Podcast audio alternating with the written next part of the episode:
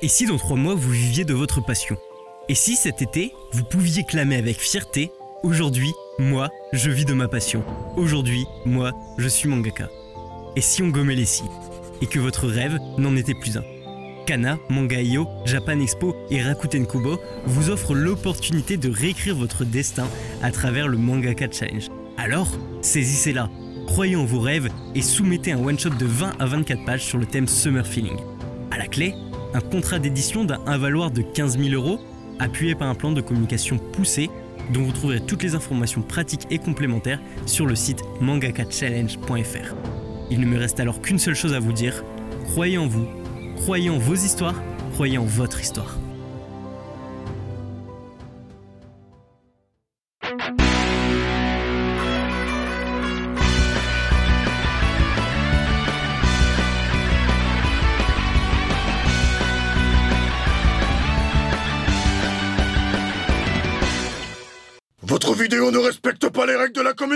Bonjour et bienvenue dans Pain sur la planche. La voix que vous venez d'entendre, c'est celle de Maxime, l'invité de ce 14e chapitre. Par ses nombreuses facettes, Maxime se présente comme un méli-mélo des invités ayant tenu le micro du podcast.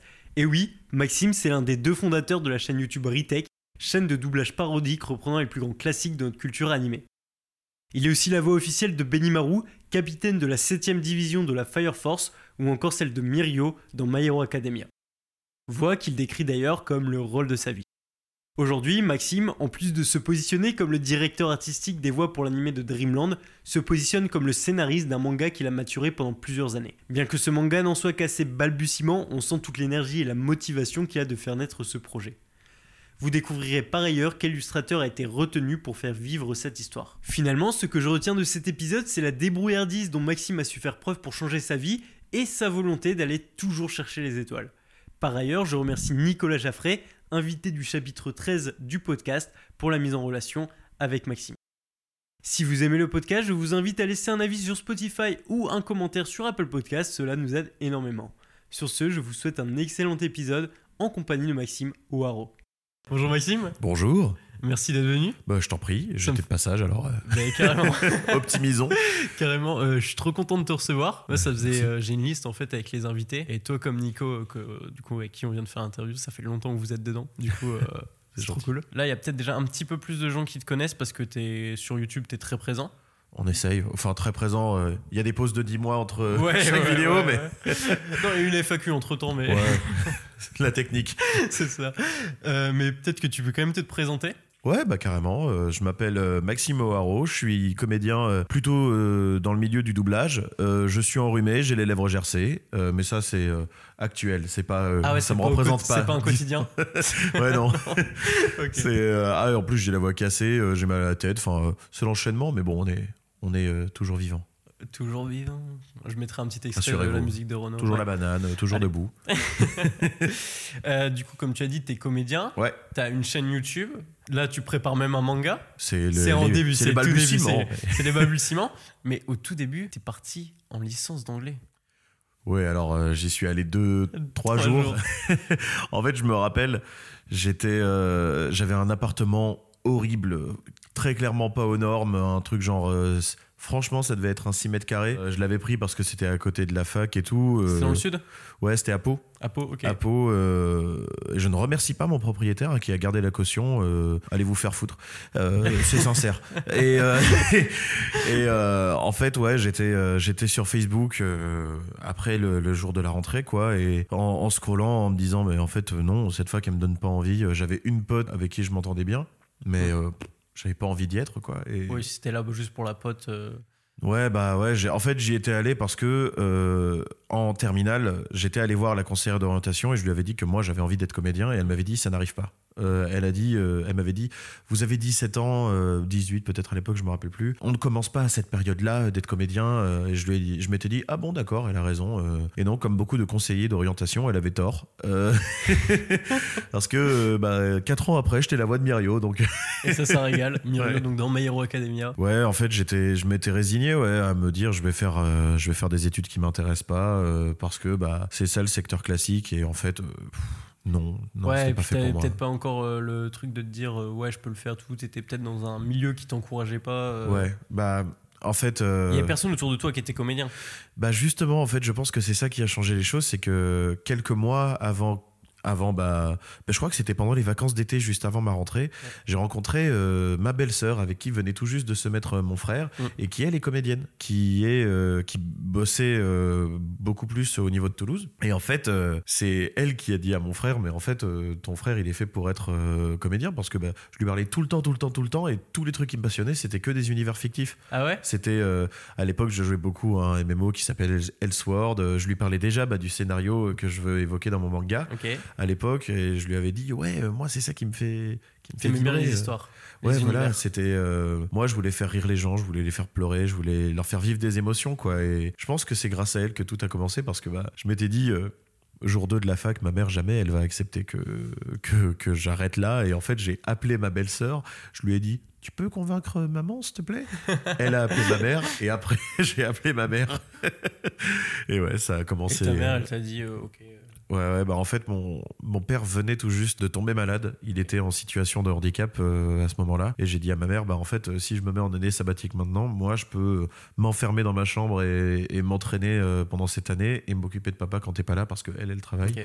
Ce qui, ce qui a eu lieu, du coup, ça, j'ai passé toute l'année comme ça. euh, et bah en fait, j'ai- j'ai énormément joué à des jeux vidéo pendant cette Ouais. année-là. Étonnamment, j'ai pas regardé de séries, j'ai pas regardé beaucoup de théâtre. Et en fait, j'imitais. Parce que toi, c'était l'univers qui te plaisait aussi. Ouais, voilà, moi c'est les animés et les jeux vidéo. euh, et euh, j'imitais les voix des, des comédiens que j'entendais. À ce moment-là, je m'étais dit, je vais tout regarder en VF, comme ça je vais apprendre des trucs. Et euh, bah ouais, j'ai appris à bouger ma voix en fait en jouant à League of Legends et en, en imitant les personnages, euh, les personnages du jeu, quoi. Ouais, tu m'as fait une petite imitation euh, tout à Ouais. l'heure de, de Corky. euh.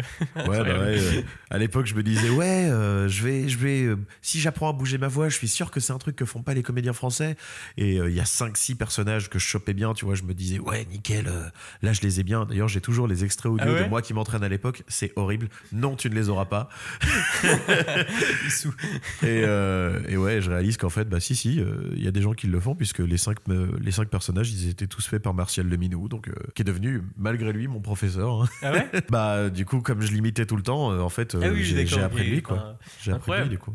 Ouais. Incroyable. Et est-ce que le fait de faire ça, ta voix, c'est c'est une question un peu bête, mais ta voix de base a changé?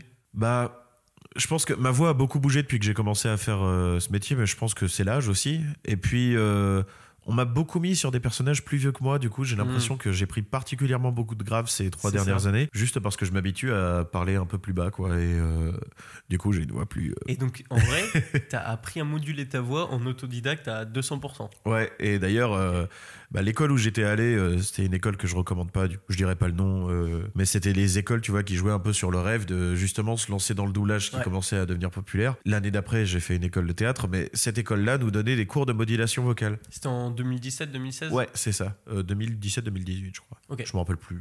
2000, non, 2016-2017. T'es mieux informé que moi sur ma vie, c'est bien. Ah, Je fais mes recherches. Et en fait, on avait des cours de modulation vocale. Et en fait, j'arrivais pas à suivre la prof parce que elle essayait de nous apprendre, par exemple, à, à faire des voix de sorcière ou quoi. Mm. Et en fait, je savais déjà le faire, mais autrement que, enfin, d'une autre manière que ce qu'elle qu'elle te décrivait. donnait une technique qui, était pas, Ouais. euh, qui te parlait pas. Elle, elle disait, il faut que ça monte là, euh, ici, dans, dans le basque. Et moi, j'étais en mode, bah non, il faut que ça monte là, dans le nez. euh. Ok. J'ai- J'étais en mode comme ça, euh, là, je peux pas le faire parce que je suis enrhumé, mais. mais tu vois, c'est des, trucs éraillés. euh, Moi, ça monte forcément là. Je bloque mon. Enfin, tu vois, j'ai appris à, à sentir les parties de mon corps pour savoir comment fonctionnent les voix que je fais. Et euh, je me disais, bah non, c'est pas comme ça que je fais. Et du coup, bah. Du coup, ça te parlait pas du tout ce qu'elle te disait. Elle m'a quand même appris des trucs. Enfin, elle m'a appris à comprendre euh, comment fonctionnaient mes résonateurs, mais du coup, je, je, je les utilisais pas comme elle me le décrivait, non. Et c'est aussi là que t'as rencontré Victor? Ouais, c'est à cette école-là. euh, ça a commencé sur une connerie. euh.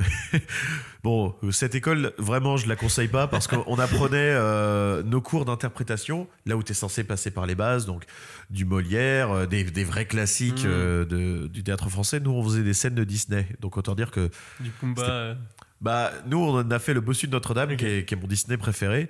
Et moi, je voulais faire euh, Frollo, tu vois, genre faire le méchant et compagnie. Et euh, la prof dit Non, non, euh, Victor, tu vas faire Frollo, Maxime fait Quasimodo. Et moi, je suis en mode Bah non, je veux pas être la victime, merde. Et Victor découvrait le texte, donc il avait la feuille à la main. Et là, il y a une réplique où il dit euh, Tu oses songer à aller au festival. Et en fait, Victor s'est gouré et il a dit Tu oses songer à aller au festival. et, et genre, il a pas fait exprès, il m'a regardé, j'ai explosé de rire instantanément. Et en fait, la prof nous a dit de sortir de la salle pour nous calmer. Et en fait, à ce moment-là, bah, je lui dis, mais mec, c'est trop drôle, en fait, faudrait faire des parodies. Et lui, il me dit, mais en fait, j'ai une chaîne où je fais des parodies. Et il m'a proposé de venir tester à ce moment-là, et c'est là que ça a commencé. Avec son père? Ouais, avec son père, euh, qui est. euh, qui est très très drôle. Ouais, mais toi, t'avais pas déjà, je me trompe peut-être hein, euh, dans la chronologie, mais t'avais pas déjà une expérience aussi de YouTube parce que je crois que tu, à un moment donné, travaillais avec Trash? Euh, ouais, bah, j'étais community manager pour eux, qui est pas une.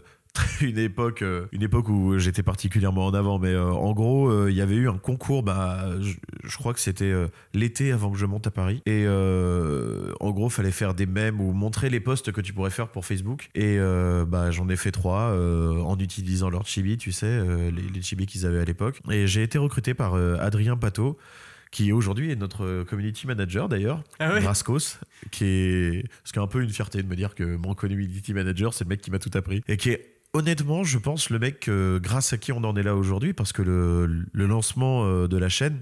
C'est euh, en gros, on fait des petites parodies avec Victor et je les envoie au groupe des community managers pour avoir leur avis. Et là, t'as Adrien Pato qui dit c'est pas mal, mais il faudrait que vous trouviez une vraie formule, que ce soit pas juste des parodies en vrac, qui est une plus-value. Et là, du coup, je dis ça à Victor, qui trouve la chaîne de Gigok, qui est un youtubeur anglophone, et on, lui on les montre à, ses community managers. Et euh, en fait, euh, là, les community managers disent c'est exactement ça qu'il faut faire, euh, ça, ça marcherait super bien. Du coup, on demande à Gigok si on a moyen de faire des versions françaises. Il nous dit que oui. On fait une version française de trois vidéos. Je les envoie à Adrien, qui me dit je vais montrer ça aux gars euh, de l'équipe. Je suis sûr qu'ils vont adorer. Parce que Trash, ils étaient déjà bien en place. Ouais, ouais, je crois qu'ils avaient déjà euh, 500, 600 000 euh, sur YouTube. Et en fait, Adrien leur a montré et euh, Neoxys, euh, le, le patron de trash euh, de l'époque, a dit Ouais, euh, bah, partage-les sur Facebook. Vas-y, euh, lance-les. euh. et en fait, bah, ils ont fait un post, deux posts, trois posts. Et Sur ça vous nous a. Ouais, sur nous. À chaque fois qu'on mettait nos vidéos, euh, ils les partageaient. Je pense que c'est ça qui nous a fait démarrer, ouais. Parce qu'aujourd'hui, la, la, la première vidéo qui est sur votre chaîne, c'était le résumé de SAO qui est Ouais. encore euh, public. C'était Ouais. déjà ça la première vidéo? Ouais, c'était ça. Ils ont partagé euh, SAO, puis l'attaque des titans, puis euh, Tokyo Ghoul qui a été euh, malheureusement supprimé, mais qui était bien drôle. enfin, bon, aujourd'hui, on a un peu honte de ces vidéos-là parce qu'on n'est plus très. Bah, Enfin, Tu vois, tu, tu dis que t'as honte, mais moi, justement, à l'inverse, ce qui me choque, c'est la qualité qu'il y avait déjà sur ces premières vidéos. Tu vois, c'est les premières vidéos que vous faites, et pourtant, bah, elles marchent directement, tu vois. Ouais, je sais pas. Moi, en fait, comme on n'était pas comédien à l'époque et qu'on n'avait pas de Bien personne sûr. pour travailler le mix du son, tu vois, quand on les regarde, on se dit Ah, ça Bien aurait sûr. pu être tellement mieux. Non, mais c'est sûr, mais je veux dire, en tant que premier, comme tu dis, t'étais pas comédien, c'est vos premières vidéos, Ouais. de première expérience. Moi, je trouve que c'est fou le niveau que vous avez mis dès le départ, quoi. Bah c'est gentil, mais en fait nous euh, ce qu'on s'était dit avec Victor c'est que l'objectif c'est qu'à chaque vidéo ce soit mieux que la précédente. C'est-à-dire que pas forcément au niveau de l'écriture parce qu'au bout d'un moment on s'est mis à écrire nous-mêmes nos vidéos, mais on s'était dit euh, faut qu'il y ait une amélioration au moins au niveau du jeu, au moins au niveau de la direction. Du coup on a demandé des avis à des directeurs artistiques d'animation Mhm. japonaise. On leur a dit euh, de doublage du coup français. On leur a dit soyez les plus critiques possibles parce que comme ça bah nous on va pouvoir nous améliorer on va pouvoir s'améliorer, c'est plus français. Et euh, bah, petit à petit, on va peut-être réussir à avoir un niveau professionnel. euh, et euh, ouais, c'était Bruno Meyer et Grégory Lenné qui nous ont donné des conseils. Donc quand t'as euh, quand t'as Levi, Levi et j'ai oublié son nom, le héros de ReZero, comment il s'appelle déjà ce mec horrible qui hurle tout le temps. je, vois, je vois bien sa tête, mais j'ai pas. Ok. Ou le héros de Fire Force, d'ailleurs, Ouais. Grégory euh, Kekoni aussi dans l'attaque des titans. Quant à ces deux-là, pour, euh, pour te donner des conseils, c'est les meilleurs professeurs possibles, tu vois, et euh, bah, ça, ça nous a vraiment permis de Et beaucoup nous améliorer. Comment t'as fait pour les atteindre? Facebook. direct? On leur a Ah. envoyé un message privé sur Le fameux Messenger. pavé euh, C'est ça. conventionné épisode précédent C'est ça, euh, tout timide en disant oui, euh, on est des débutants et on sait très bien qu'on n'a pas le niveau, euh, mais voilà, on aimerait s'améliorer. Et bah euh, ouais, euh, ils, ils ont pris le temps de, de nous donner des conseils. euh, c'est quand j'y pense, c'est assez ouf hein, que Ouais. des mecs qui autant overbooké que parce que pour le coup ils bossent beaucoup. Ouais. euh, Grégory dort la nuit, ce serait bien. mais euh, ouais, c'est des, ils ont pris le temps de, de nous conseiller quoi au début et euh, Parce que ouais, là actuellement, enfin, vous étiez euh, pour eux, il pourrait y avoir des milliers de messages comme ça, enfin, des mecs qui Ouais, se lancent tout ouais. ça. Et donc, Ouais, nous, on, on leur avait expliqué notre démarche qui était assez différente, mine de rien. C'est que, en fait, Victor et moi, on se positionnait sur nos vidéos comme directeur artistique. Donc, l'objectif qu'on avait, c'était déjà, certes, aidez-nous à comprendre où il y a des erreurs de jeu, comme ça, nous, ça va développer notre sens critique, quoi. Mais surtout, le- la vraie différence, c'est que généralement, pour des parodies, les, fans, ils- à l'époque, en tout cas, ils savaient pas qu'il y avait un directeur artistique. Donc, il sentait que déjà, on s'était intéressé au milieu professionnel puisqu'on comprenait un peu les, Les différents rôles euh, qu'il y avait, ouais. hmm. Du coup, bah, on on leur disait oui, on n'a pas d'ingé son. Enfin, tu vois, on cherchait les- ça montrait qu'on avait quand Ouais, même écumé leur- leur- leurs interviews et compagnie. Et je pense que c'est peut-être ça qui a fait la différence euh, de, le- bah, de voir qu'il y avait une volonté de professionnalisme sur notre chaîne et c'est, tout, ça a toujours été notre mot d'ordre. Et à ce moment-là, euh, t'étais plus dans l'école de doublage, mais est-ce que tu avais pris les cours de théâtre, il me semble Alors justement, ça, en fait, Retake s'est lancé le 25 juin euh, 2017. 2017 et le septembre d'après, c'est là qu'on, qu'on rejoignait notre première école de théâtre. Ah oui, Et, donc vous avez bah, commencé retake avant. Ok. Ouais. En fait, justement, c'était, on est allé avec tous les gens qui étaient dans notre école de théâtre, dans notre école de doublage, du coup, Ouais. la fameuse euh, déconseillée. Et euh, en fait, euh, on s'est tous dit, ok, cette chaîne, ça va nous permettre de nous maintenir au niveau de la technique et compagnie. Maintenant, il faut qu'on prenne des cours de théâtre pour être meilleur en jeu. Et comme ça, bah, quand on sera tous prêts en, en jeu d'acteur, on pourra se lancer tous ensemble dans le métier. Et ça se passe comment les cours de théâtre? C'était, alors, c'est, c'est-à-dire, ça se passe comment? Euh, C'est une école où tu vas payer comme si tu étais en cursus scolaire ou c'est des cours du soir? Ah non, euh, nous, ouais, on a pris des cours d'art dramatique, mais après, euh, enfin, on est allé dans une école d'art dramatique, mais il y a vraiment plein de, de- d'écoles possibilités, différentes. ouais. Il y a des gens qui font tout simplement des, pas des masterclass, mais en gros des, Des stages. Des stages, c'est ça, qui peuvent durer une journée, une semaine ou deux. Euh, nous, on est vraiment allé dans une école à l'année qui était objectivement très bien. Euh, Ça nous a vraiment beaucoup euh, permis de, de progresser sur notre jeu. Après, c'est des écoles qui ont tendance bah, justement à être vieille école. Et je, je sais qu'on n'a pas été viré parce qu'on était mauvais, parce qu'on a été poussé gentiment vers la porte. C'était pas parce qu'on était mauvais, puisque tout le monde nous a dit qu'on n'était pas les meilleurs de notre classe, tu vois, mais à peu près au, au milieu. Ouais, vous Mais étiez pas c'est- les cancres. euh, Ouais, enfin, moi j'avais fait une dépression cette année-là. Enfin, je- ça fait un moment que je suis en dépression, mais j'avais fait euh, une dépression sévère cette année-là. Je manquais beaucoup de cours. Ouais. Et en fait, j'ai l'impression qu'ils ont un peu fusionné nos deux personnalités avec Victor, c'est-à-dire, c'est-à-dire qu'ils ont dit à la mère de Victor que Victor était tout le temps absent. Victor a manqué deux cours sur toute l'année. C'est l'élève qui a le moins manqué de cours. Donc, euh, Que vous étiez pense en binôme, ils vous ont mis dans le même, paquet. c'est ça, ouais. Ah, et en fait, euh, je sais, je sais que ça a été dans la balance le fait que nous, on était intéressés plus par le doublage que le théâtre.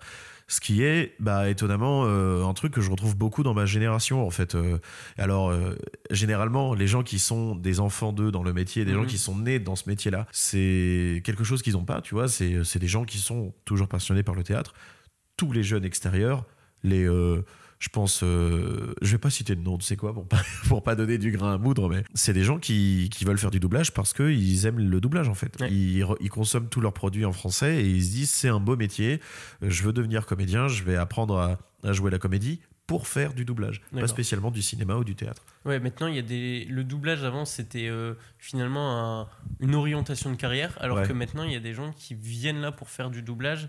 Il y a même eu une époque où c'était pas un choix de carrière, c'est-à-dire que c'était des. C'est vrai qu'il y a cette image du, Ouais. du comédien de doublage un peu comme le rebut de la comédie. Ouais, euh, c'est Éric Legrand qui en parle souvent et j'ai l'impression que ça a été un grand traumatisme chez lui. De, en fait, euh, il a été majoritairement appelé pour du doublage alors que lui, ce qui le faisait rêver, c'était vraiment le cinéma et le théâtre. Mm. Bah nous, ça nous fait un peu mal au cœur dans notre génération parce que c'est c'est ce genre de personnes qui nous ont donné envie de faire ce métier-là. Éric Legrand, je le trouve abs- absolument incroyable.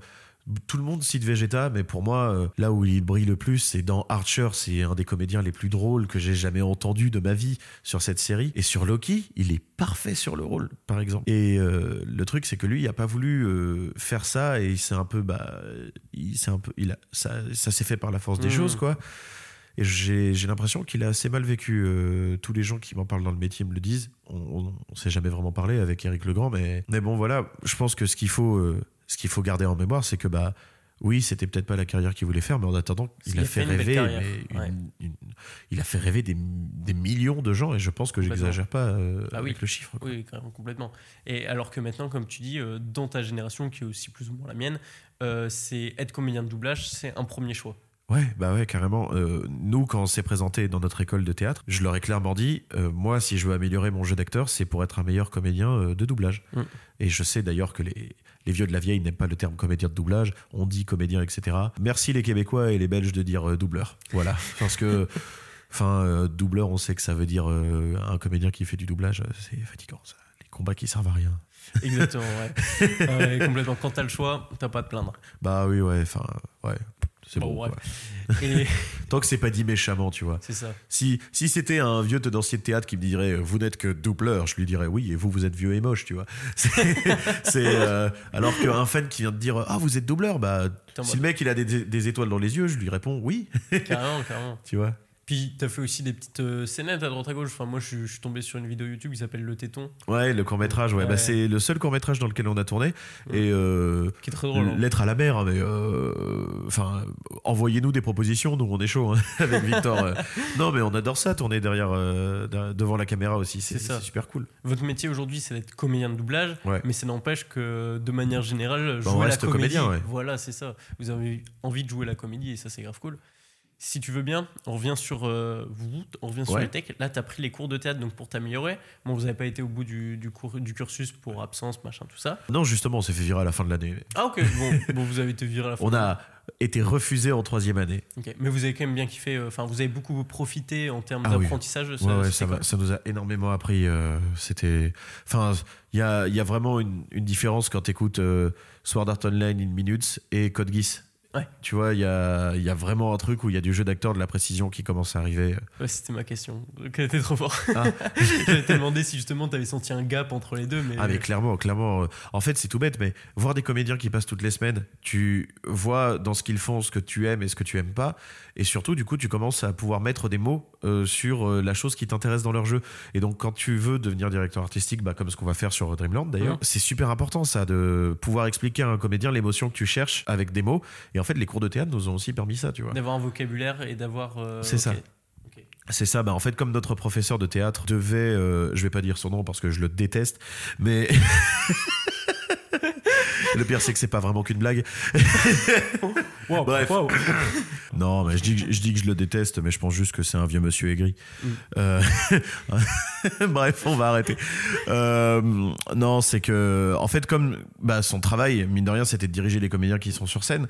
Donc, en l'entendant parler, en fait, tu comprenais. euh, Comment on fait? je comprenais que j'aimais pas du tout ce qu'il proposait et je comprenais du coup comment on faisait ouais, pour, euh, pour, diriger les, pour diriger les comédiens sur, sur scène et donc à terme derrière un micro.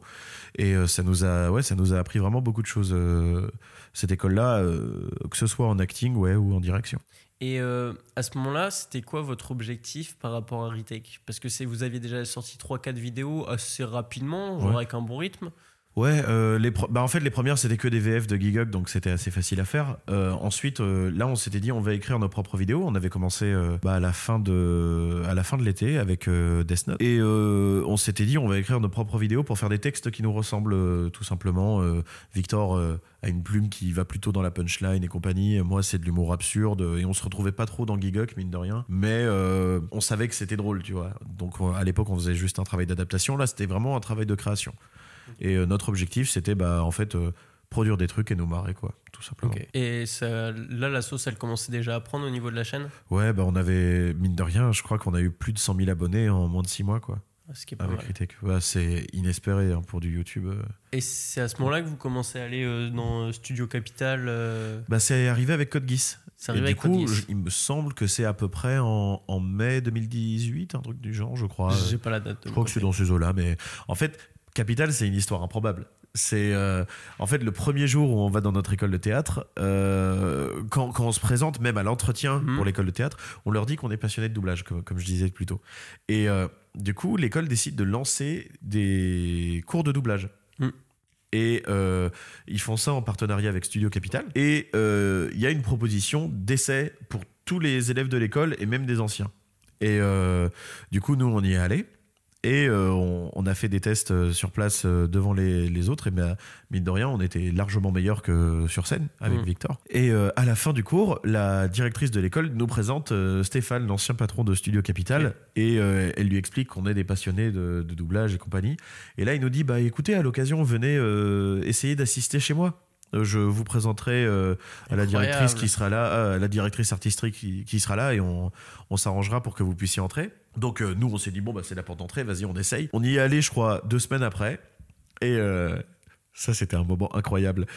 Stéphane nous dit euh, Oh, j'ai pensé à vous. euh, j'ai vu une vidéo sur Star Wars. euh, C'était une parodie. Et le doublage était bien fait, etc. Et là, on capte direct Ça peut être que la nôtre. Enfin, sur ce qui est sorti récemment, ça peut être que la nôtre. On se regarde avec Victor et on se met un petit signe de la tête comme ça. Et on le laisse faire pendant bien 2-3 minutes. Il, Il dit vous que sauce, des compliments. Il dit que des compliments. Et à la fin, je dis Bah, Stéphane, c'est nous. Et, Ouah, ça régale. et en fait, Stéphane, c'est un, c'est un monsieur qui a un regard assez fermé, tu vois, comme ça. Et là, c'est la première fois de ma vie, je l'ai vu faire. Ah ouais? Et il fait Bah, si vous voulez, vous pouvez les faire ici maintenant. Comme ça. Ouais. Mais non. Comme il a vu que bah, c'était assez quali ce qu'on faisait, il nous propose de venir à Capital. Il dit Vous trouvez un ingé son qui sera d'accord, parce qu'on lui explique qu'on n'a pas de moyens à l'époque. Vous trouvez un ingé son qui sera d'accord euh, pour bosser avec vous, peut-être le week-end sur les heures creuses du studio. euh, vous ramenez vos comédiens et vous le faites là. Incroyable. Et du coup, bah, on s'est dit bah, c'est. Gratuitement. Ouais, Ouais, ouais, et pendant les deux, trois premières années, euh, bah, Ca- Capital, ouais, nous a vraiment beaucoup aidé sur ça. Maintenant qu'on a des OPSP, on peut payer tout le monde. Mm. Mais à l'époque, ouais, ils nous ont laissé. euh, ils nous ont laissé les studios sur les heures creuses. Quoi. Moi, je venais pour écrire les bandes rythmo. Je venais à 19h, je bossais jusqu'à 8h du mat, euh, toute la nuit. Et ensuite, le lendemain, on enregistrait nos vidéos. Tu vois, c'est. Ils nous ont. Bon, du coup, on a charbonné, tu vois, parce que j'ai Oui. eu des Ouais. gros problèmes de sommeil pendant ces années-là. Tu m'étonnes. Maintenant, on, on délègue euh, l'écriture de la rythmo, mais ça, ça nous a vraiment permis de nous lancer parce que qui dit qu'on enregistre en studio dit que là, il n'y a aucune honte à inviter un comédien pro. Parce que bah, euh, avant, on enregistrait chez Victor, qui est, euh, bah, c'est une, une vieille maison. Euh, le setup, c'était un vieux euh, siège sur lequel on mettait un vieux tabouret, sur lequel on mettait un Blue Yeti dégueulasse, avec des toiles d'araignée dans sa chambre. Heureusement, il a nettoyé deux, trois fois depuis ces six dernières années. Mais... Deux, trois fois seulement. Je le clash, ma maison est pareil. hein. Mais euh, du coup, bah ouais, on s'est dit ça y est, on peut inviter des, des comédiens professionnels et euh, bah là, ça a été, euh, ça a été l'occasion d'inviter des gens. Le- la première personne qui nous a dit oui, c'était Frédéric Soutrel et bah, Qui pour joue nous, bah, qui joue le père de Lelouch dans Code Geass et pour nous, c'était c'était une chance parce que bah c'est moi en tant que joueur de LoL, c'était c'était Tam Kench et puis bah mine de rien, c'est quand même un comédien absolument ouf. Et puis, euh, comme on a, on a eu Frédéric, euh, on a eu notre première convention quelques semaines après. Donc, on s'est dit, tiens, Ah euh, ouais il y a Arnaud Laurent qui sera là. euh, il doublait dans cette série. On peut lui proposer de reprendre son rôle. euh. et du coup, bah, Arnaud, euh, bon, c'était des ambiances, mais il l'a fait aussi, tu vois. Et, et bah, petit à petit, on s'est dit, on peut, Incroyable. on peut peut-être commencer à proposer à des gens. La vidéo d'après, ça a été l'attaque des Titans 2. Et on propose à Bruno. euh, notre ami Youssef avait décidé d'arrêter le doublage. Et Youssef faisait Levi. Et comme c'était Bruno qui nous avait euh, conseillé au début de notre chaîne, on s'est dit, bah, est-ce qu'on proposerait pas à Levi de venir reprendre Levi du coup? Il nous a dit oui. Et en fait, il est venu, euh, il, a, il a enregistré euh, sa session et il a dit Est-ce que je peux rester pour vous regarder bosser Euh, Et on lui a dit bah. Ouais, d'accord, pas de problème. Il nous a vu enregistrer nos rôles, enregistrer des comédiens, donc diriger. Il rentre chez, enfin, à la fin de la journée, il rentre chez lui, etc. Et à 19h, une heure après qu'on ait fini Drake, Victor et moi, on reçoit un SMS et il nous envoie Est-ce que vous voulez avoir votre premier rôle en animation japonaise? Et on lui a dit Oui. Et bah, Oui, du coup, évidemment. après nous avoir vu bosser, euh, Bruno a décidé de nous appeler. Quoi. Et c'est lui qui nous a lancé dans ce secteur-là. Incroyable. Ah, ça a été. Euh, Ritech nous a apporté beaucoup de choses et je suis content parce que mine de rien, c'est pas juste la lumière de la chaîne, c'est des gens qui nous ont vu travailler et Mais qui ont vu que bah, c'est pas parce ça que marchait. la Quoi. chaîne avait du succès qu'ils sont venus vers vous, mais c'est parce qu'ils ont vu la qualité en live, en direct. Le- la qualité, euh, c'est un grand mot. non, mais- mais que vous, vous étiez là, vous charbonniez, enfin, vous étiez. euh, Bah, il a vu qu'on y mettait euh, du cœur à l'ouvrage, quoi. Et puis, bah, Et puis jeune, enfin, je veux dire, t'as commencé euh, Retake, t'avais quel âge? Euh, bah, 20 ans? j'avais, j'avais 20 ans, ouais. J'avais 20 ans. Victor, 19 au tout début. C'est incroyable. Ouais, ça, ça a été. euh, en fait, ça a été un pur fruit du hasard. Même Victor, euh, lui aussi, il a fait une année sabbatique avant, donc ne serait-ce que ça, c'est improbable. Quoi. On a tous les deux fait une année sabbatique à cause de problèmes perso, tous les deux, et on se retrouve l'année d'après. Comme on a eu tous les deux des problèmes perso, ça nous fait un, Ouais, point d'accroche. En fait, la première session où on devait faire une parodie, ça a été une session de discussion, tu vois. Et ouais, c'est là que ça a matché. En fait, c'est le, le hasard qui a fait qu'on en est arrivé là, mais c'est, c'est vrai que c'est pour ça qu'on dit tout le temps merci aux gens, tu vois. J'arrive pas à croire qu'on en est là euh, aussi vite. Il y a, il y a beaucoup de gens qui disent euh, c'est du talent, c'est du talent. Il y a une énorme part de chance. C'est tout bête, mais Bruno nous aurait pas répondu sur Messenger. On n'aurait jamais eu les conseils, on n'aurait jamais progressé. Giguk nous aurait pas euh, répondu sur euh, Gmail. on n'aurait pas eu de concept, ça aurait jamais pété, tu vois. C'est fou. C'est fou, on a eu beaucoup de chance euh, dans, dans cette aventure. Donc euh, là, la chaîne est bien lancée. Ouais. Euh, vous avez déjà fait vos preuves auprès de comédiens. Ils ont vu ce que vous faisiez. Ils vous proposent un premier tournage. Mhm. Et c'est quoi ce premier tournage? Euh, C'était le piano dans la forêt sur Netflix. Alors petit détail, moi j'avais déjà fait des ambiances en doublage grâce à Thierry Vermut qui m'avait qui m'avait lancé. Mais en fait c'était mon premier rôle, le piano dans la forêt, et c'est assez drôle parce que bah dans la vie de tous les jours, euh, Victor il renvoie euh, grâce avec sa voix un truc plus, plus léger, donc t'as tendance à le mettre sur un mec euh, choupinou euh, sur un doublage. Et moi, avec euh, la voix, je renvoie un truc plus dur et compagnie. Et Bruno nous a mis sur l'extrême inverse. C'est-à-dire que moi, je fais un petit pianiste euh, polonais tout timide et Victor, il fait un pianiste chinois super dur, super ça. énervé. Et, euh, et ça a été une super expérience. On a passé tout l'après-midi à enregistrer avec Aurélien Rénal, qui est le, le fils de Virginie Ledieu, qui est un- une bête de comédien. Bah, Aujourd'hui, c'est la voix de Echo dans Arcane. Et euh, c'est un mec adorable. Mec génial, bref. Comme quoi, j'insulte pas que les gens. Oui, oui, on notera ça. Non, il y en a majoritairement des gens que j'aime bien, mais je me souviens plus de mes ennemis. hmm. Bref. je vois, je vois. Et euh, est-ce que cette, ce premier euh, tournage, c'est un peu le premier en, engrenage qui va vous lancer euh, sur une succession de tournages Parce qu'aujourd'hui, tu en as plusieurs à ton actif. Ouais, Enfin, aujourd'hui, ça. a- Bah, en fait, euh, là où j'ai eu beaucoup de chance, moi, c'est justement grâce aux ambiances avec Thierry Vermut. Mm. Le- les ambiances en doublage, c'est que tu sais tous les petits rôles. Ouais. Et comme moi, je m'étais entraîné à bouger ma voix. Thierry, il a pas hésité à dire à des gens Ah, en plus, il est pratique, il peut te faire un gosse de 17 ans comme un mec de 40, puis même un petit vieux, tu peux l'essayer sur du 77, 80. euh. et en fait, euh, il y a Gilles Morvan que, que j'ai rencontré après. À l'époque, je portais que des t-shirts de métal. Gilles Morvan est un ancien chanteur de métal, donc il m'a repéré grâce à ça. Il a commencé à me tester et à me conseiller à d'autres DA Ah ouais parce que je bougeais ma voix. Et en parallèle, après notre plateau avec, euh, avec Bruno sur le piano dans la forêt, le soir même, c'est Mélanie Anne et Grégory Lenné qui me l'ont dit. Le soir même, Bruno euh, leur envoie un SMS en disant Il faut que vous les fassiez travailler, ils sont très très bien, euh, deux jeunes, euh, il, faut y aller. Et bah, Mélanie nous teste sur les ambiances de- du film My Academia. Et quelques mois après, elle nous file un rôle. euh, Victor a euh, comment, Tamaki, et, Mm. bah, moi, elle me donne son euh, pote. euh, le rôle de ma vie. Ah ouais, Myrio. ouais, ouais, c'est ce que tu dis dans les autres interviews. il est là. Je sais qu'il est pas si important que ça dans l'œuvre, mais il est très Ouh, important ici. tu, tu lis, tu lis le Oui, je lis, t'inquiète. Oh, il est quand même bien cool, hein Ça, oui, bah oui, moi je l'adore. hein. Je sais apparemment les fans japonais le mettent même pas dans le top 10. Oh, il est classe. Il hein. est incroyable. C'est le meilleur. intègre, il est, Il est mignon, il est trop gentil, il se bat toujours pour que justice soit Ah, faite. je l'aime. Et donc là, t'enchaînes les rôles, t'en fais. euh, maintenant, t'as une belle palette puisque c'est Ouais, ton métier. Ça commence à être pas mal. En parallèle, euh, Retail qui grand, la chaîne grandit. Mhm. Du coup, il y a aussi une balance qui commence à se faire entre Ouais. la vie professionnelle et Retail qui est plus un projet personnel Ouais. de base. Ça, vous gérez ça comment? Bah en fait, euh, c'est aussi pour ça qu'on sort euh, pas tant de vidéos que ça, parce que nous, on, on se dit on va se servir de nos expériences artistiques pour enrichir notre humour, enrichir, enrichir notre écriture. Et euh, du coup, on s'était dit volontairement, on va sortir moins de vidéos, on va pas chercher à en faire une tous les mois ou quoi, parce que du coup, on aura une écriture différente si on laisse un- deux mois, trois mois se Oui, maturer, couler, vous, quoi. vous Ouais, gagnez en expérience, vous avez d'autres idées, d'autres manières ça. de voir les choses. C'est ça, on consomme des produits. Par exemple, là, ça se sent peut-être dans la dernière vidéo, mais on a adoré la flamme. Et euh, du coup, bah, il y a cette espèce d'écriture euh, à l'humour acerbe, euh, exacerbant. Quoi. Dans Naruto. Ouais, dans Naruto, ouais. Résumé fois Naruto. ouais. Résumé foireux, t'as dit Attention, hein, parce qu'il y a des gens qui ont. C'est le, concurrent. Tu veux que je t'insulte sur les interviews des le autres concurrent, c'est le concurrent, c'est le concurrent. Non, c'est résumé en 35 minutes. Ouais, c'est ça. Bon, euh, nous, on appelle ça les retakes, mais bon, on a abandonné. Les gens vont toujours appeler ça Ah ouais des résumés foireux. Le résumé foireux, c'est le nom parfait. C'est Bon, en vrai, c'est drôle, c'est le bah, c'est principal. parfait. C'est un résumé, c'est foireux, c'est parfait. Il y, a- y des vannes. En plus, du coup, vous êtes mis sur TikTok. Ouais. Et il y a vraiment des vannes qui sont incroyables et qui tournent de ouf. Et moi, ça me termine de rire. Ouais, bah TikTok, on a un peu le seum parce que je pense que notre compte a été euh, shadowban, comme on dit. Ah ouais C'est- bah, on est clairement moins mis en avant que les autres, euh, c'est tout bête, mais nous, on a, on a upload l'extrait de Sasuke contre Ziak dans notre parodie.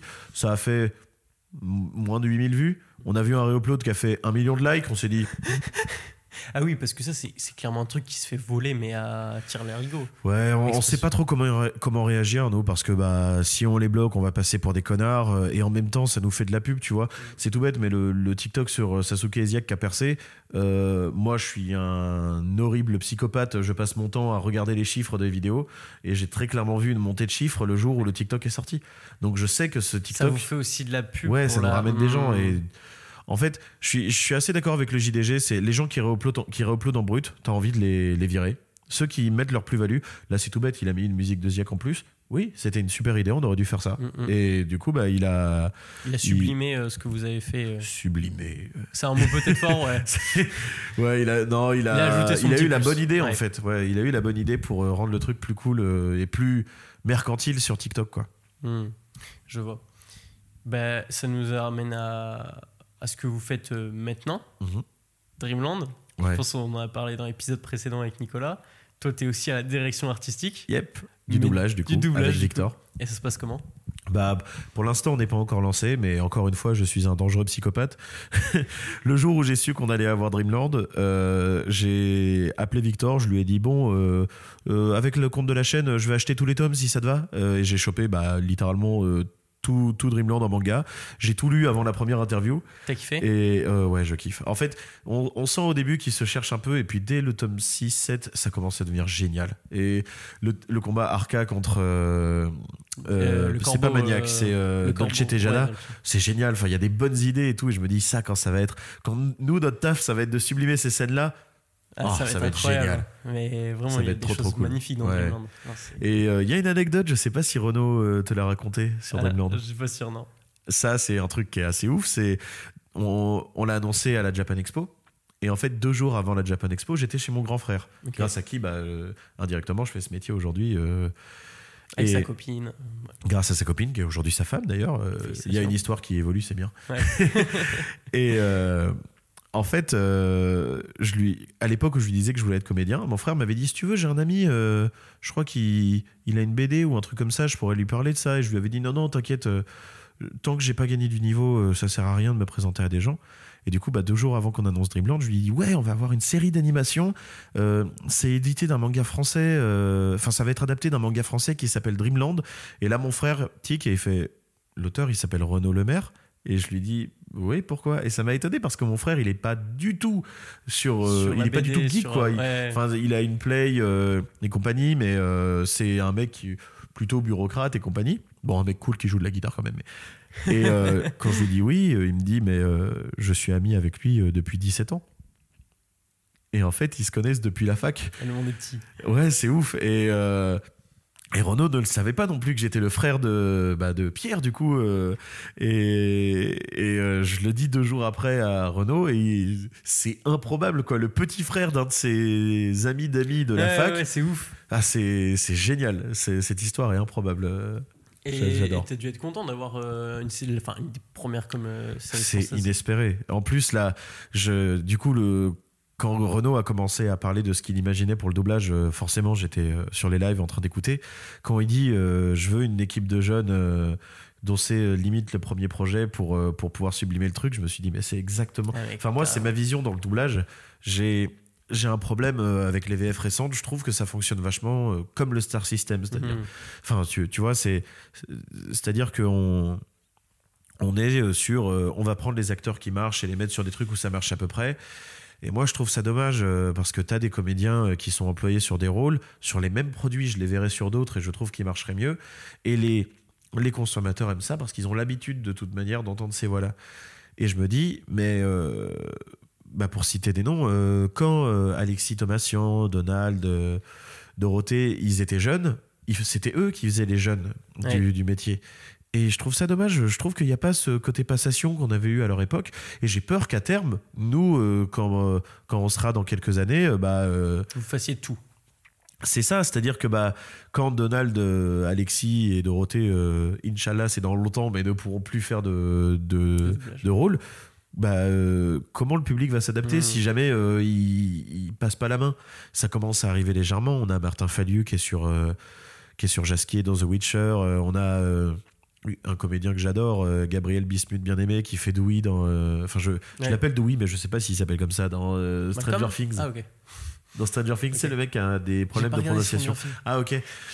J'ai des trous de mémoire. Je suis nul avec les noms. Anderson, c'est son nom de famille, mais euh, c'est Gabriel Bismuth qui est génial. Il y a Oscar Douyeb, euh, Tom Trouffier, bah, il y a toute notre génération, Arthur Kong, Victor. euh, euh, Il y, en- il y en a plein, Stevie Tommy, Grégory Lorgab. Tu vois, c'est des noms que je cite. Les gens ne savent pas qu'ils existent Et encore. pourtant, Et pourtant, ils, ils seraient capables de tenir la barre Mm. sur un rôle principal.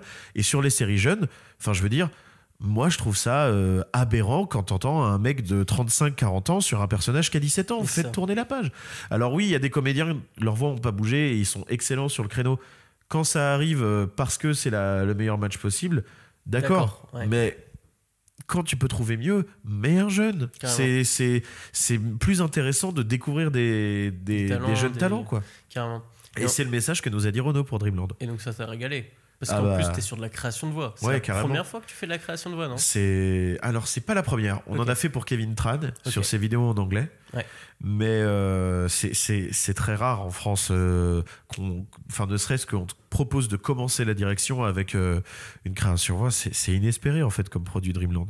Et je pense qu'ils nous ont repéré parce que on, est des passionnés d'animation, comme le Ah bah oui, Vérono, on est des nouveaux et, et c'est assez ouf quoi. Donc Dreamland, très beau projet. Ouais. Euh, ça nous amène, en parlant de projet, un nouveau projet pour toi et qui est complètement, qui fait complètement sens dans ce podcast et qui est très récent. Hein. Ouais, bah c'est, je l'ai lancé sur un coup de tête. euh, en fait, ça fait depuis bah, le, le collège, euh, à force de, de consommer des, des produits, euh, on dirait que je parle de drogue, à force de regarder des séries et des dessins animés et compagnie, il y avait des personnages qui me marquaient et compagnie, et ça, me, ça commençait à me créer Mhm. un univers dans ma tête. Et là, cette année, en gros, euh, j'aime toujours autant le doublage, tu vois, mais j'ai vraiment fait que ça ces trois dernières années. Et je me suis dit, je suis en train de m'aliéner, en fait. Si je fais que ça, Mhm. je vais, je vais devenir fou. Et je me suis dit, il faut que je me lance dans autre chose. Et sur un coup de tête, je me suis dit, allez, c'est le moment. J'ai lancé ce tweet pour dire, je cherche un dessinateur. Et je me suis dit, ça y est. Là, là j'ai fait le premier pas. euh, je vais être obligé, en fait, de, de me lancer là-dedans. Et j'ai j'ai trouvé ma petite pépite. euh, je, je ne dis peut-être pas son nom. je ne sais pas, mais Comme tu souhaites. Je ne sais pas si lui le veut. Donc, on dans le doute, euh, dans le doute, je, je vais dire, attends, je vais dire son pseudonyme. Tu sais quoi? On va lire son pseudonyme. on va lire son pseudonyme puisque c'est comme ça qu'il veut qu'on l'appelle. Alors, il l'appelle H. Je suis pas sûr que ce soit ça son pseudonyme, mais on va, on va dire H. Mais attends, je vais, je vais tout simplement te diriger vers son compte Instagram. Je, je suis très nul en nom, du coup, je ne me rappelle pas d'un nom à rallonge. Euh, pas H, hein, mais alors son compte Instagram c'est The. Hatred Sharping. Et euh, je suis. euh, en fait, on a un peu discuté. C'est un pote à lui qui m'a envoyé euh, son travail euh, primo. Un pote à lui qui m'a envoyé euh, son travail en noir et blanc. Et en fait, il a, il a un style qui est super varié. Et je me suis dit, ça m'intéresserait bien de bosser avec lui parce qu'il a, il a un truc un peu agressif dans le trait et tout. Et je me suis dit, vu l'histoire que je veux raconter, c'est intéressant. Je lui en parle un peu. Et en fait, ce qui m'a choqué par rapport à la plupart des gens avec qui euh, je suis rentré en contact, c'est qu'il m'a directement dit, euh, Euh, si tu veux, fais-moi un brief. Je t'envoie des tests de personnages et compagnie. Et je me suis dit, bah ok, je lui ai fait un, un brief euh, d'une ligne ou deux des personnages. Je me suis dit, bon, il va me donner un truc d'ici 2-3 jours. Et dans la soirée, il m'envoie euh, une page avec genre euh, une quinzaine de tests différents. Et je me suis dit, mais c'est quoi ce malade En fait, il, il Ultra passe son temps- motivé. il est super déter. Et en fait, je, je sais que bah. Sur Retake, tu vois, la dynamique, c'est moi qui suis fonceur et qui dit 10 000 projets à faire, et Victor qui dit doucement, euh, ça va Mmh. aller. Et je me suis dit, si à deux sur un, un manga, on est tous les deux de gros malades euh, à bosser à fond sur le projet, ça va être euh, fou, quoi. Ça peut ouais. avancer super vite. Et euh, après, Retake, c'est une dynamique qui fait- est différente. Avec Victor, je pense qu'on a esquivé des erreurs, puisqu'il me remettait les choses en question. Mais avec lui, je me dis, là, c'est le truc, quoi. Il, il va, enfin, il est ultra déter.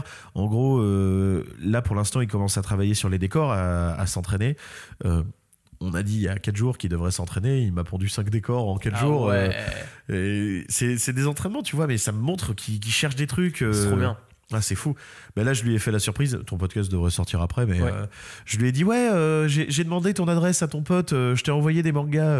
je lui ai envoyé une tablette graphique. Ça régale, ça.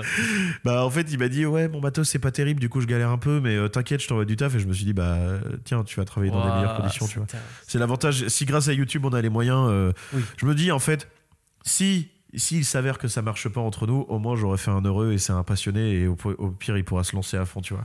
Et est-ce que tu as déjà un petit pitch que tu peux proposer euh, ou un contexte pour ton manga? Juste En un- gros, je vais, je vais dire les grandes lignes. C'est euh, du coup il y a un immense, euh, un immense univers que j'ai bossé. En gros, c'est un monde, euh, un monde alternatif. Et l'idée que j'ai, c'est que plutôt que commencer par l'histoire principale d'un coup, je vais raconter l'hi- l'histoire de personnages qui interviendront dans cette histoire principale.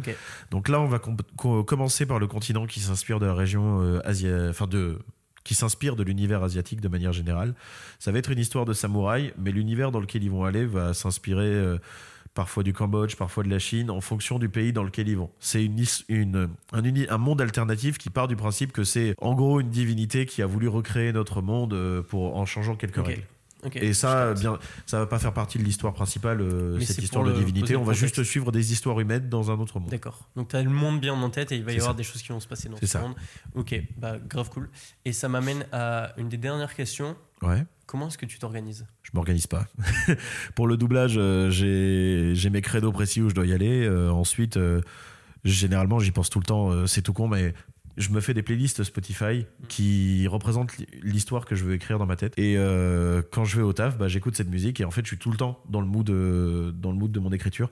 Quand je suis en doublage, je mets ça en pause le temps de faire le rôle, puis je sors et je me remets dans mon, Et je me remets dans t'écris mon euh, délire. sur. euh, tu gardes des notes quand même Alors j'ai un petit trauma suite au lycée sur le fait d'écrire, donc ça va être le truc que je vais devoir surpasser. rigueur Rien. En fait, euh, je. Tout en tête. Ouais, bah, euh, l'histoire que j'ai racontée à Renault il y a trois mois, tu vois, c'est toujours la même que celle que je raconte aux gens autour de moi. C'est que j'y- pense. Là, forcément, euh, en fait, je me sers des chansons pour représenter des scènes. Mm. Et du coup, quand j'écoute la chanson, j'ai la scène en tête parce que je me suis fait les images.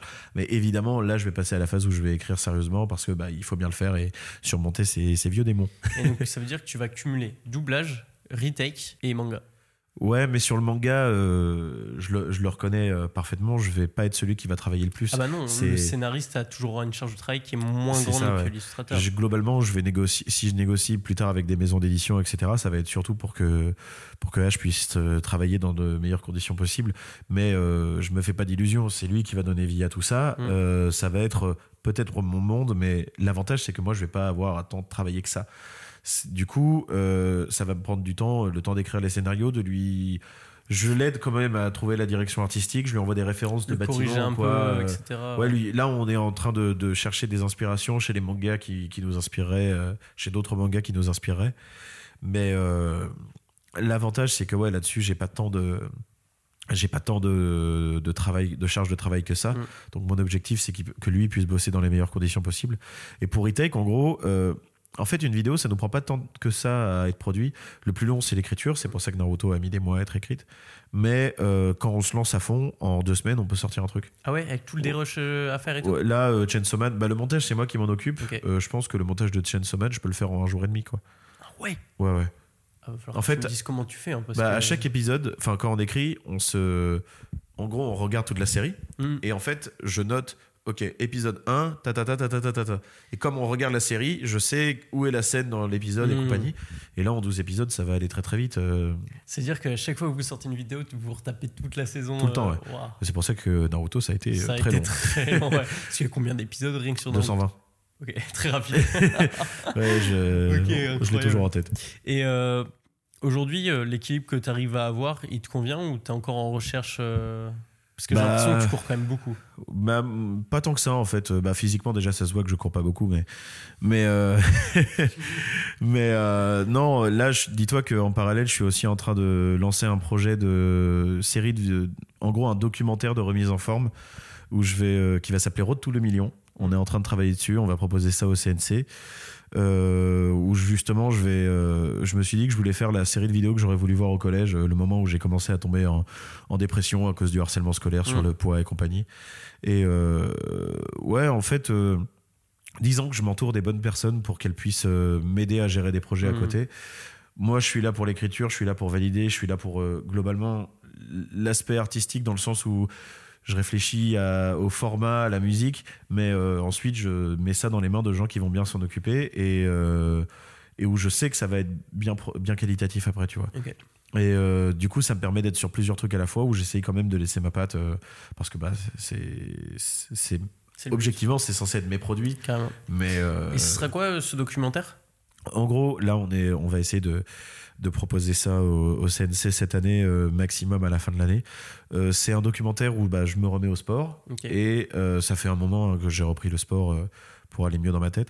Et en gros, on va parler je, je vais dire les termes, de l'obésité, de comment en sortir, de la grossophobie de manière générale, de- d'expliquer pourquoi on devrait foutre la paix aux personnes en, en situation d'obésité, en faisant intervenir des nutritionnistes, des coachs sportifs et des psychologues pour parler de tout l'aspect euh, bah, de la destruction que c'est, en fait, le harcèlement euh, à l'école. euh. Et donc ça vise un public quand même assez jeune? Ça, je pense que ça va viser tout le monde. Ça vise tout le C'est- monde Ok. Euh, L'objectif, c'est que ce soit la vidéo que j'aurais voulu voir à 14 ans et, et une vidéo qui me ressemble aujourd'hui à 25, quoi. C'est une bonne dynamique en vrai. Ouais, en plus, ça c'est ultra perso. ouais, ouais, carrément. Bah, je vais. Victor fait de la musique et, Ouais, euh, vu, oui, et en fait, on, on écrivait ensemble parce que moi, j'ai commencé à écrire du rap vers euh, 2015 à peu près. Et en fait, j'ai écrit beaucoup, beaucoup de sons bah, pendant ma dépression. Et en fait, euh, à la fin de ces vidéos-là, on va essayer de mettre euh, des chansons euh, vachement personnelles qui parlent justement de toutes ces, tous ces sujets-là. Donc, euh, ouais, ça va, montrer, euh, ça va montrer que ça fait un moment que, que ça dure et que j'ai envie de changer un peu les choses à mon échelle. Que des beaux projets. C'est grave On stylé. essaye. Ça nous amène sur les deux dernières questions. Donc Ouais. celle que j'ai posée à Nico. Un film, une série, un livre qui t'a inspiré et que t'aimerais partager. Qui m'a inspiré. Alors, Ou tu vois, tu t'es dit, ah ouais, Run with the Wind. C'est un animé de sport qui, bah, c'est celui qui m'a vraiment aidé à, à me remettre euh, là-dedans. C'est euh, un animé où tu vois euh, 10 personnes qui ont des personnalités vraiment différentes, tous finir par se retrouver dans le sport et tu vois que ça peut les aider à, à réfléchir sur Mm. leurs problèmes de famille, à réfléchir sur leurs problèmes euh, d'un de Ouais, plus personnel, ouais euh. plus personnel quoi leur timidité et compagnie celui-là il m'a vraiment beaucoup aidé et je vais dire comme Nicolas ça m'a fait chier quand il l'a dit mais Goran Lagan euh, depuis que je l'ai vu c'est là hein, l'objectif c'est euh, plus on va être on va transpercer les cieux quoi c'est beau. Et du coup, un conseil pour les auditeurs? J'ai j'ai beaucoup regardé Kian Kojandi l'année dernière et euh, j'aime beaucoup le fait que son émission s'appelle euh, faire kiffer les gens enfin son pas son émission mais son Un site internet. Il y a un bon moment, mais son site, je crois que c'est faire kiffer les gens ou faites kiffer les gens. Euh, en fait, pour moi, kiffez en fait. Fa- Faites des trucs que vous aimez, des trucs qui vous ressemblent. Mais toujours, j'aime bien ce truc où on se dit, euh, je vais, je vais m'aider moi à essayer de devenir la meilleure personne possible et en essayant de- d'aider les gens à régler leurs problèmes perso aussi, quoi. Donc, faites-vous kiffer pour faire kiffer les gens. Bah, c'est un très beau mot de la fin également. Je te remercie Maxime. Merci à toi. et puis à bientôt, j'espère. Yep, à la prochaine. Si vous êtes ici, c'est que vous avez écouté l'épisode jusqu'au bout. Et rien que pour ça, je vous en remercie. Aussi, si vous pouvez prendre le temps de partager cet épisode avec deux de vos amis, cela m'aiderait énormément et je l'espère aidera à faire connaître le travail de nos invités. Sur ce, je vous dis au revoir et je l'espère à très vite pour un nouveau chapitre de Pain sur la planche.